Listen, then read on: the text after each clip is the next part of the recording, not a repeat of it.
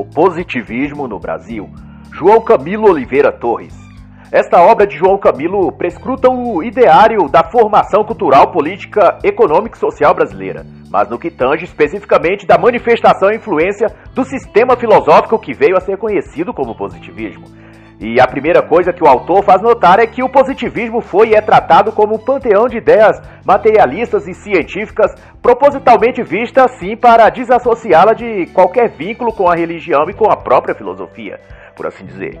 Para se fazer crer que a filosofia e a religião eram coisas desatualizadas para aquele novo tempo, onde a razão e a ciência deveriam emergir como luzes da experiência racional. E é daí que vem a ideia de progresso, o jargão favorito naquele tempo auspicioso de que o cientificismo é o que deveria pautar o novo nacionalismo do Brasil e dos brasileiros. Desse modo, a metafísica e a teologia eram hostilizadas pelo positivismo. E do modo mais pragmático possível, esta obra trata da evolução do movimento positivista no Brasil, suas figuras de destaque e a influência política deste no Brasil. E a primeira coisa que nos chama a atenção, o autor, é de que o positivismo, na concepção de Augusto Conte, tem sua atmosfera ideológica baseada no materialismo mecânico e na religião humanista.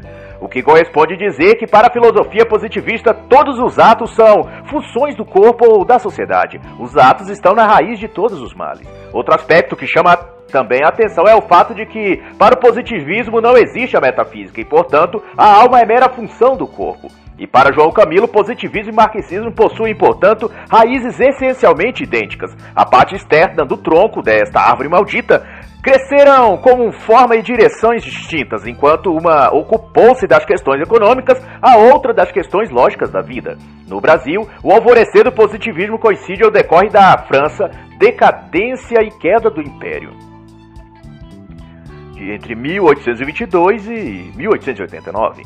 Decorreu disso que a instrução militar e a presença militar na política foi substituída por forças de coesão ou debate liberal. Os antigos dominantes da política nacional, os fazendeiros e aqueles que descendiam da classe monárquica. Essa tradição foi sendo abandonada e os antigos idealistas conservadores que compunham o governo imperial foi sendo substituídos por homens ditos da ciência e da intelectualidade. E ciência, nesse sentido, não era sinônimo de grandes mentes científicas ou pesquisadores da física, da mecânica ou algo do tipo, mas homens das ciências sociais e psicológicas, aqueles que se dedicavam a estudar obras de pensadores da vida social, os chamados posteriormente de sociólogos, e ninguém mais apropriado para isso do que eles, os militares.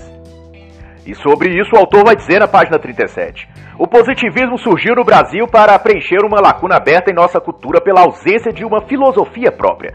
Não tínhamos uma filosofia própria e estável, daí o positivismo veio a ocupar esse espaço na alma brasileira e das cátedras acadêmicas surgem então teses e dissertações que visavam construir ou sustentar uma cosmovisão política e filosófica do positivismo de Augusto Conte.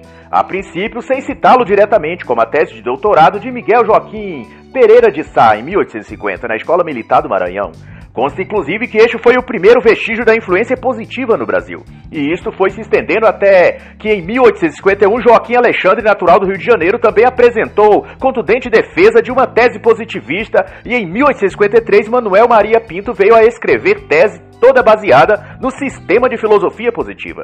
Desta vez sem ocultá-la ou disfarçá-la. Era uma defesa aberta e clara. Consta que em 1852 a escola militar no Brasil era toda já dominada pelos conceitos positivistas. Ficaria claro a partir daí que o objetivo primeiro da academia militar já não seria formar soldados dotados de capacidade bélica para atuar na defesa do país. Antes era agora uma ágora positivista a formar ideólogos que discutiam as questões sociais do Brasil. Era o fim do espírito militar, lamentaria o capitão Severino Sombra ao contemplar a derrocada da formação militar. De homens de guerra para professores e apologetas da sociologia. E quanto a isso, João Camilo vai dizer: Devido a esta infiltração positivista cada vez maior, no fim de certo tempo, muitos oficiais de militares só tinham a farda E tanto mais o autor vai dizer que o movimento positivista foi a filosofia orientadora da República a partir de 1889. E no domínio das ideias positivistas prevaleceria o insistente combate à monarquia. Isso porque, conforme diziam os positivistas, a monarquia era uma forma de governo própria de um Estado teológico. E monarquia, segundo se entendia na época, baseava-se no direito divino e na nova civilização que o positivismo pretendia criar. Não havia espaço para Deus ou para a fé cristã. Tudo deveria ser ordenado conforme a égide da ordem e progresso, conforme foi anexado na bandeira nacional. No entanto, das premissas e prerrogativas da filosofia positiva que veio ter grande influência na cultura no perfil do exército brasileiro e do povo comum, e que se vê o reflexo até hoje.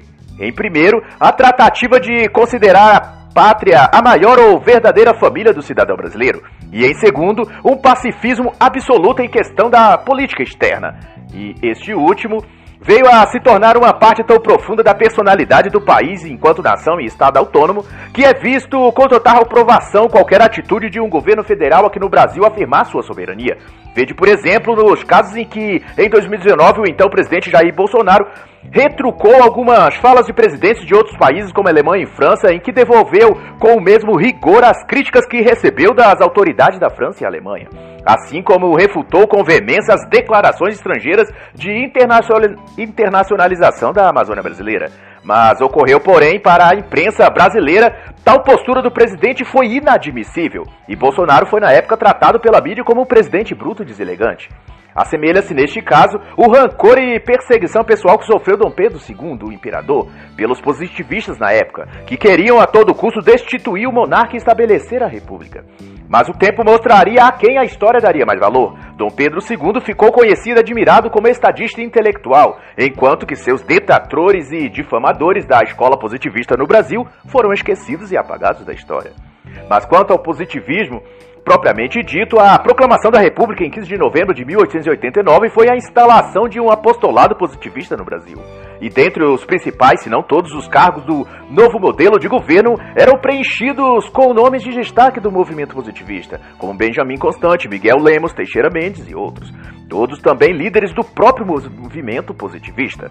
E dentre as medidas imediatas tomadas, mereceu destaque a mudança da bandeira nacional em 19 de novembro daquele ano, a separação oficial entre igreja e Estado e o controle da imprensa, neste caso a proibição de todo jornal oposicionista, como a Tribuna Liberal, que fazia coro a outra ideologia divergente do positivismo. O fato é que a própria Constituição da República Federativa dos Estados Unidos do Brasil fora tirada da obra de Augusto Conte, A Política Positiva, no capítulo 5, para ser mais específico. Mas não obstante todo o caráter ou máscara científica que o positivismo tentava impingir à sociedade a respeito de si, a filosofia positiva tinha cada vez mais um aspecto de religião, e já na época foi chamada por alguns de religião da humanidade. E tanto que o fanatismo e devoção religiosa típica dos mais fervorosas correntes religiosas também se faziam presentes no culto e doutrina positivista, tal que um de seus principais idealizadores aqui no Brasil, Miguel Lemos, ao visitar em Paris o túmulo de seu ídolo Augusto Conte, fez um juramento solene diante da lápide do falecido, consagrando sua vida dali por diante à causa positivista prometendo empenhar-se por ela até sua morte, o que assim o fez. Miguel Lemos viria a tornar-se intérprete e líder do positivismo no Brasil, e sob as ordens de Benjamin Constante, os cadetes e oficiais do exército foram tendo aulas e ministrações de Miguel Lemos e a partir de então foram também doutrinados segundo a cartilha positiva. E da página 117 até 164, João Camilo vai tratar sobre os principais nomes do positivismo no Brasil. A biografia, realizações e principais pontos onde influenciaram nomes como Miguel Lemos, Teixeira Mendes, que tinha forte inclinação socialista, Luiz Pereira Barreto e Silva Jardim, por exemplo. Doravante vai dizer o autor, o exército, devido a uma série de fatores, era o grande foco do positivismo. Dos quartéis, graças ao prestígio social dos oficiais, o positivismo seria daí levado para o seio do povo. O positivismo, por sua vez, é um corpo de ideias filosóficas, mas também práticas, que permeia os âmbitos intelectual, político e religioso. E como descreveu Augusto Conte, pretende restaurar a ordem destruída pela Revolução. Ideia essa que nasceu como respostas de Conte à crise gerada pela Revolução Francesa.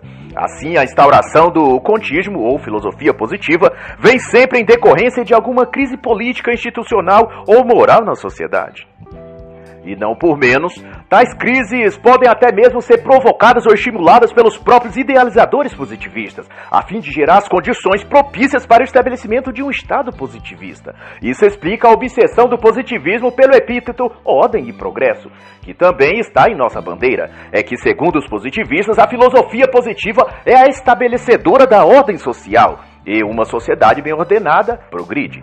A bem da verdade, o positivismo prescreve um conjunto de técnicas administrativas, políticas e jurídicas ordenadas segundo a razão e a ciência. É racional, naturalista e normativo. Segundo o positivismo, a sociedade, para ser ordenada, precisa ser aparelhada por leis elaboradas pelo Estado positivista, e das quais a pessoalidade humana seja suprimida em favor do progresso coletivo. E quanto mais progresso tiver a ciência, mais próspera e feliz será a sociedade. E apesar de possuir desde sua origem um corpo doutrinário, dogmático e filosófico, o positivismo era, sobretudo, uma força da vida social. Como dizia um importante nome do positivismo no Brasil, o Marechal Rondon. E o fato notório que possui reflexos até os dias de hoje quanto à postura militar do Exército Brasileiro é que, de acordo com o pensamento ideal positivista, o ser humano deve buscar a paz universal. E dentro dessa ótica, o próprio Exército é muito mais um agente pacificador do que uma força militar de guerra. E por isso, talvez, a baixíssima vocação do Exército Brasileiro quanto a impor-se militarmente. Há sempre uma atitude de subjugar-se para evitar conflitos. Vede recente caso em 2019 em que o então líder ditador da Venezuela, Nicolás Maduro, ordenou ao seu exército e milícias diversas vezes que tivessem atitudes hostis contra o exército brasileiro que estava na fronteira entre os dois países por ocasião da crise de imigração por causa da decadência que o comunismo gerou naquele país. Na ocasião, vídeos foram gravados em que os militares venezuelanos lançavam bombas de efeito sobre a tropa brasileira e os soldados do Brasil permaneciam com cara de bobos e sem saber o que fazer. Ao tempo que o vice-presidente da República e general do Exército, Hamilton Mourão, emitia notas à imprensa que o Exército Brasileiro, em hipótese alguma, entraria em conflito armado, que o Exército Brasileiro tinha o histórico de promover a paz e etc. E como exemplo, ressaltava as atuações do Brasil no Timor-Leste e em missões da ONU. Mas o que tudo isso indica é que o positivismo é uma doutrina pacifista e o exército do Brasil, desde muito, é positivista. A égide que, segundo o Marechal Rondon consolidava, o exército brasileiro era afrontar o perigo até a morte, mas matar nunca. Um tempo depois disso surge um positivismo no novo traço, o neopositivismo, e tem na pessoa do professor e jurista Pontes de Miranda seu principal articulador. Esse novo positivismo abandona de vez as matizes religiosas e filosóficas que ainda perduravam no positivismo contista e adere de vez um tipo de evolucionismo totalmente voltado para a causa social. Era o chamado positivismo científico e tinha na biologia, na economia, no saber jurídico e na política todo o seu arcabouço de conceitos, dogmas e, e projetos.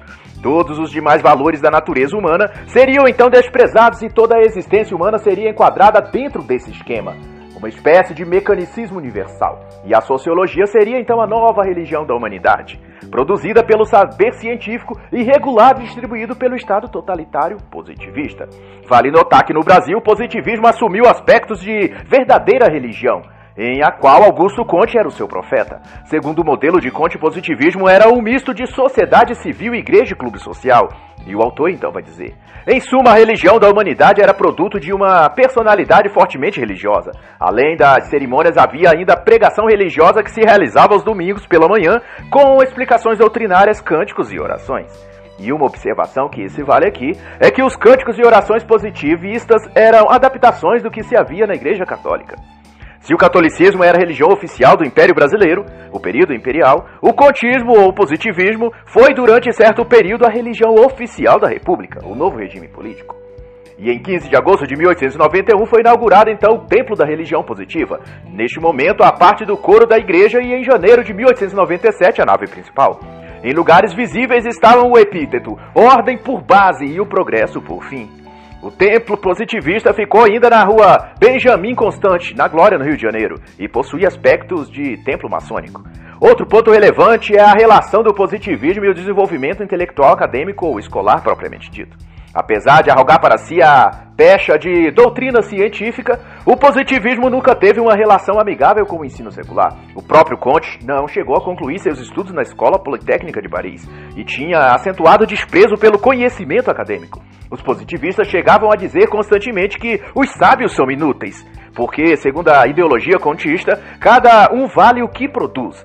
E para os positivistas não há qualquer valor para o trabalho comum que, à semelhança do socialismo, chamavam-nos de operários ou mestres e sábios que passavam o dia a observar micróbios no laboratório. Ao fim, o positivismo era constituído de elementos liberais, socialistas e anticristãos. E para concluir essa questão, João Camilo vai dizer que para o positivismo a inteligência só tem valor se for uma inteligência fabricadora, que produz algo útil para o mundo. E ao falar sobre a influência positivista entre o exército e militares no Brasil, a partir da página 237, o autor vai ressaltar que um paradoxo curioso acontece no Brasil. Enquanto em outras nações as forças militares são responsáveis pela manutenção da ordem e disposição da hierarquia e da disciplina, ao contrário disso, no Brasil, desde o período imperial, são os militares a classe que primeiro fomenta as revoluções e a anarquia. foi assim na abolição e foi assim também na independência. Agora imagine o efeito e incongruência de um exército que é antimilitar e adepto da paz universal. Isso era o contismo ou positivismo no Brasil no meio militar. Conte chega a dizer de sua enorme repugnância às guerras. Para um civil, isso é até justificável, mas imagine esse tipo de pensamento para um corpo de profissionais que, por ofício, devem utilizar a força e a violência e a guerra quando preciso como instrumento de seu trabalho. É por isso mesmo que João Camilo vai chamar Augusto Conte de um utopista, um sonhador. E destaca na página 240 que o positivismo era definitivamente avesso ao militar, ao militarismo, sendo portanto uma filosofia que atuava no meio militar, porém era antimilitar. Sobre isso, o general Leitão de Carvalho é citado por João Camilo na página 243 para frisar que o positivismo era uma doutrina exótica que veio a destruir por meio de suas teorias todo o espírito militar do exército.